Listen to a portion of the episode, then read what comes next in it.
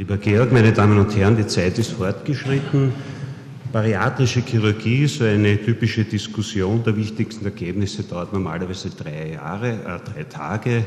Äh, ich habe acht Minuten. Ich werde versuchen, die acht Minuten äh, zu füllen und Ihnen da ein paar wichtige Aspekte darzustellen. Nun, um Sie ins Thema reinzubringen, was Sie wissen ist, die Menschen werden immer dicker. In allen Ländern der Welt ist das so und leider Gottes ist das auch die Gruppe der Morbidadipösen. Was das ist, wissen wir schon seit vielen Jahren.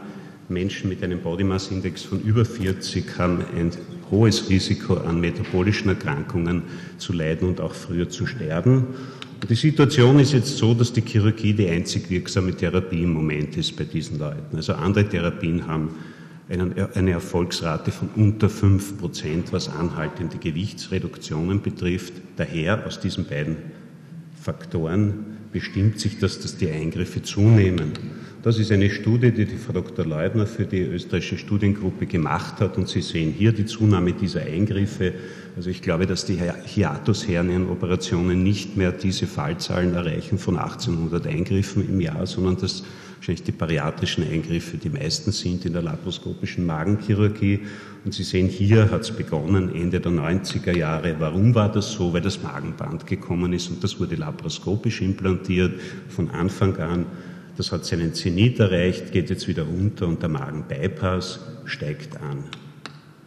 Die Indikationen sind eben das morbide Übergewicht, Wichtig ist, dass die Patienten akzeptable Risiken haben und auch wissen, was ihnen bevorsteht und kooperieren.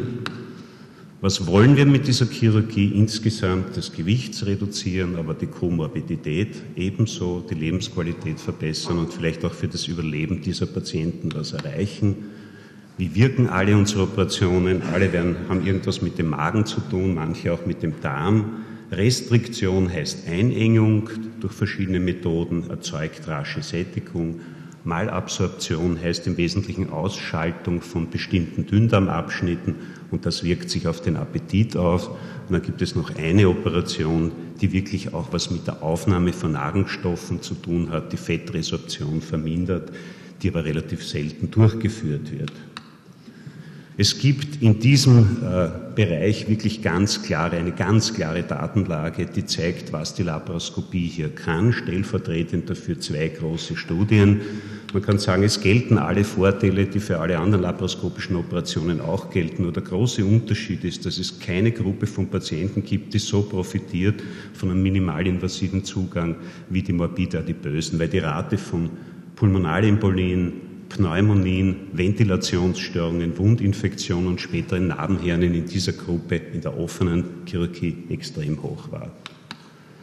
Die Methoden ganz kurz dargestellt, das Magenband, das von außen über den Portpunktion eingestellt werden kann, die Sleeve-Gastrektomie, in der man laparoskopisch einen Großteil des Magens entfernt, sodass eben nur so ein Magenschlauch übrig bleibt der Magenbypass, die weltweit am häufigsten durchgeführte Operation mit Durchtrennung des Magens, dass eine kleine Magentasche entsteht, die hier dargestellt ist. Die wird dann mit einer nach RU-Y ausgeschalteten Dünndarmschlinge verbunden. Dann gibt es hier noch so eine Fußpunktanastomose, die hier dargestellt ist.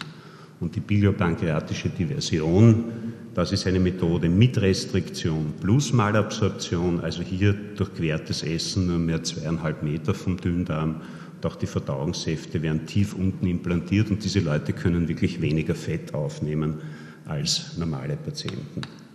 Was kommt dabei heraus? Denken Sie an die Faktoren, die wir erreichen wollen. Gewichtsreduktion, das sind eigene Daten. Da sieht man so, nach drei Jahren nehmen die Leute schön ab. Das ist die Abnahme des Übergewichts. Mit dem Bypass ist sie 70 Prozent.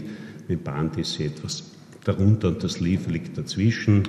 So schaut das in, aus der Perspektive vom Patienten aus. Es ist eine Dame, zwischen den zwei Bildern liegen 14 Monate und ein Magenbypass. Sie würden vielleicht sagen, hier schaut sie besser aus als hier, aber hier ist sie gesünder. Das können Sie mir glauben. Nun, wenn man die Datenlage anschaut, das ist eine bekannte Studie, dann sieht man bei 20.000 Patienten, dass das ungefähr so stimmt. Mit dem Band werden ungefähr 50 Prozent des Übergewichts abgenommen, anhaltet. Mit dem Bypass sind es mindestens 60 Prozent.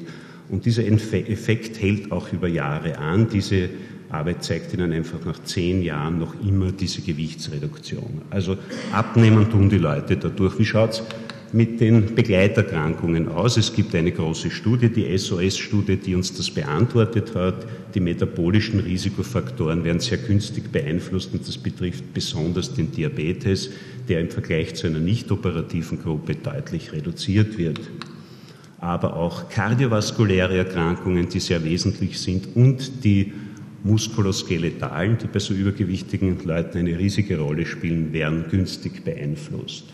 Also das gelingt auch. Und die SOS-Studie hat uns vor sechs Monaten auch auf das eine Antwort gegeben. Es ist tatsächlich so, dass in dieser Studie die operierten Patienten nach 16 Jahren länger gelebt haben als die nicht operierten, die nicht Gewicht verloren haben. Also diese Dinge können wir alle erreichen. Ich zeige Ihnen ganz am Schluss ein paar Daten aus unserer Gruppe. Wir haben eine langjährige Erfahrung, geht jetzt bald in das 30. Jahr. Wir haben unter 1100 Patienten, das unter 1100 Patienten operiert im Laufe der vielen Jahre und es geht ja hier auch um die Ergebnisse. Sie sehen hier eine Gesamtletalität von 0,46 Prozent über diese 28 Jahre, aber in den letzten sechs Jahren haben wir sie auf unter 0,3 Prozent runtergebracht. Und auch die Morbidität, wenn man an diese Patienten denkt, ist wirklich in meinen Augen akzeptabel. Und zum Abschluss dieses Bild, das Ihnen einfach zeigt, was passiert derzeit. Und das ist bei uns nicht anders als in anderen Zentren. Wir haben in den letzten drei Jahren 350 Patienten operiert, 96 Prozent laparoskopisch. Bei den Ersteingriffen waren es faktisch fast 100 Prozent, bis auf einen Patienten und der war voroperiert mehrfach. Bei den Revisionseingriffen waren es 82 Prozent. Das heißt, wenn ich diese Frage beantworten darf, also das, was wir erreichen wollen, glaube ich, erreichen wir recht gut. Ich denke, dass die, das Risiko und die Langzeitfolgen in Anbetracht dieser Ergebnisse akzeptabel sind. Und die Antwort auf die Frage, es ist nicht nur machbar und sinnvoll, sondern es ist heute State of the Art. Ich glaube, es gibt kaum ein anderes Gebiet in der äh, Viszeralchirurgie, wo die minimalinvasive Methode sich so durchgesetzt hat wie in der Übergewichtschirurgie. Danke vielmals.